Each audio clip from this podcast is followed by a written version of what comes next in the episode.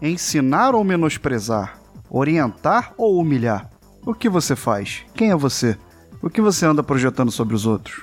Nada mal pra um boçal, retardado mental infeliz. Se prepare, para, para Rissuti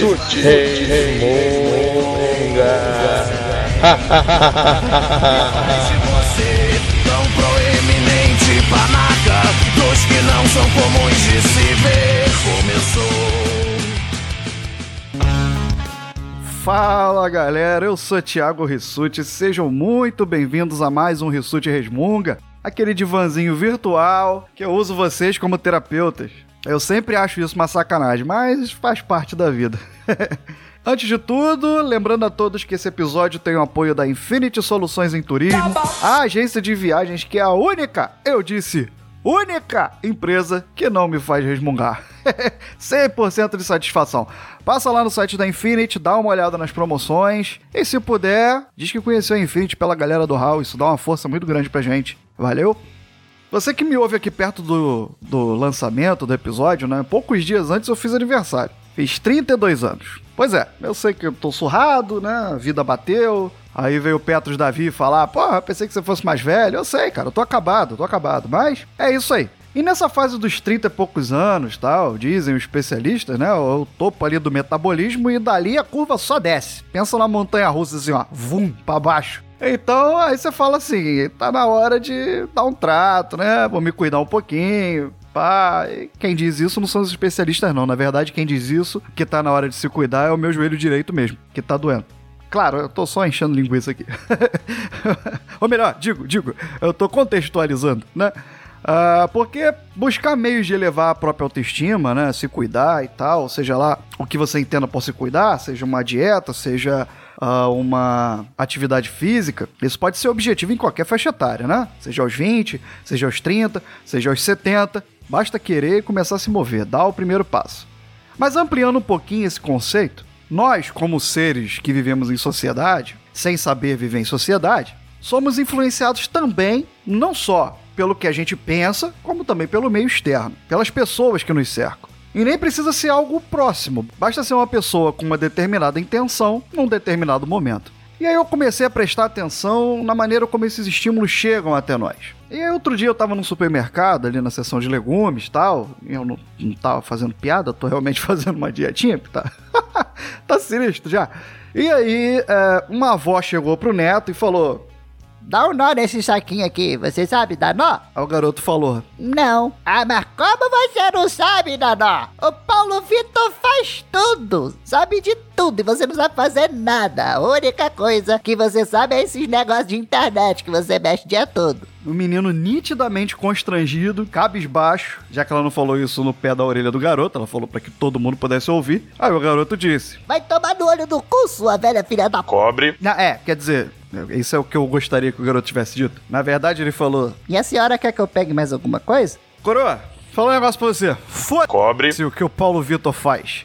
Se ele sabe dar um nó na caralha da sacola, foi porque alguém ensinou. Alguém chamou o garoto e falou assim: ó, faz dessa maneira. Fizesse a senhora esse papel com seu neto. Olha, você já tá grandinho, já era pra saber fazer isso, mas tudo bem. Faz assim, ó. Aprendeu?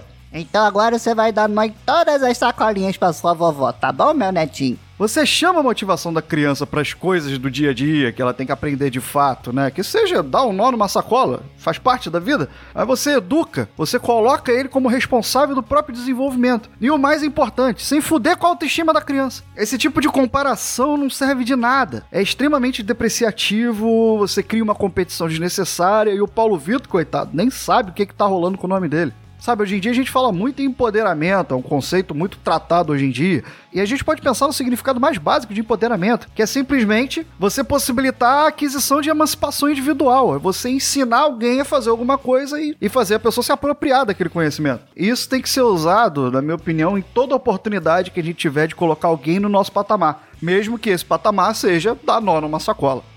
Sabe, eu não sou pai, eu nunca eduquei de fato uma criança, então não tenho ideia de que se realmente isso é tão prejudicial assim. Me parece que sim, né? Tô, tô- tô esperando agora o e-mail do pessoal da Entre Fraldas falando assim. Cala a boca, Jesus, tá tudo errado.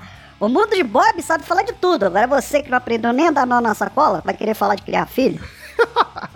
Não, mas sério, mas como professor, eu me vejo muitas vezes em situações parecidas. Eu lido com jovens, informação, com autoestima baixa, muitas vezes. Afinal, você estuda pra cacete pra tirar um 4. Aí vem o Paulo Vitor tirar 8. É foda, é complicado. Mas aí você tem que falar pro Joãozinho que ele não é inferior ao Paulo Vitor. Você tem que dar ferramentas, condições para que ele seja igual. Isso é educar. E isso, obviamente, serve para quem é pai, professor, irmão, tio, avô, qualquer vínculo com alguém em formação, ou abaixo, muito entre aspas, abaixo de você, segundo uma hierarquia. Quando a gente fala em hierarquia, a gente pensa logo em ambiente de trabalho, né? Então, a cobrança e a correção, se for preciso, ela tem que ocorrer no ambiente de trabalho. Mas você pode respeitar alguém até na hora de corrigir. Você pode motivar, estimular uma pessoa pessoa, ou você pode desmotivar, desestimular. Tudo depende de que tipo de chefe você é. E aí vem aquelas frases batidas de internet, sabe? Mas que fazem sentido. Existe chefe e existe líder. E aí? Aí você decide que perfil que você quer assumir para si. Ou a gente pode falar também em alguém que tá se cuidando e tal, voltando aquele assunto lá do início, não tava só enchendo tanta linguiça assim? então sempre que tem alguém nessa situação, vai aparecer alguém para falar uma cagada. Vai ter muita gente pra elogiar, mas vai ter gente que vai chegar e vai falar assim: Ai, dieta é sofrimento, prefiro ser feliz com medo de tudo. Ai, você tá viciado em academia, vai ler um livro. Olha lá, todos querendo com aquele biquíni ridículo, cheio de estria ali perto do é, do, sei lá, ali, do dedinho do pé. Pode ter certeza que quem fala isso não tem fibra para fazer o mesmo que você.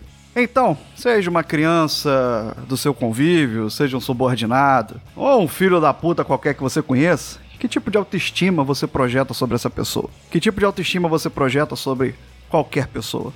Bora pensar um pouquinho sobre isso?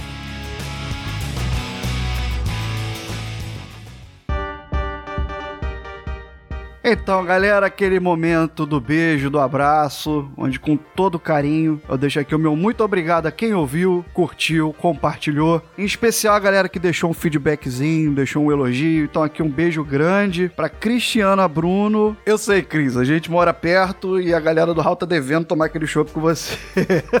Tomei esporra essa semana. Darley Santos também, sempre aqui, sempre presente. E o meu xará, o Tais, lá do Aperto Rec. A galera que comentou no site.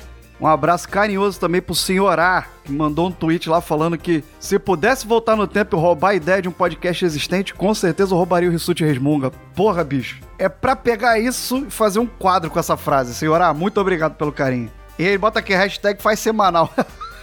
Ninguém aguenta, senhora. Ninguém aguenta. E quero deixar aqui também um beijão pra Patsy do papo delas. Beleza, galera? Então é isso, né? Vamos, vamos repensar aí que tipo de influência a gente pratica sobre os outros. Gentileza gera gentileza e frustração também gera frustração. Só que a sua frustração não precisa gerar dos outros. Então, ou seja gentil, ou então não seja nada. E se alguém disser para você que o Paulo Vitor faz algo que você não faz, amigo, resmunga. Resmunga até essa pessoa entender que com isso ela não tá te ajudando em nada. Beleza? E você? Já resmungou hoje?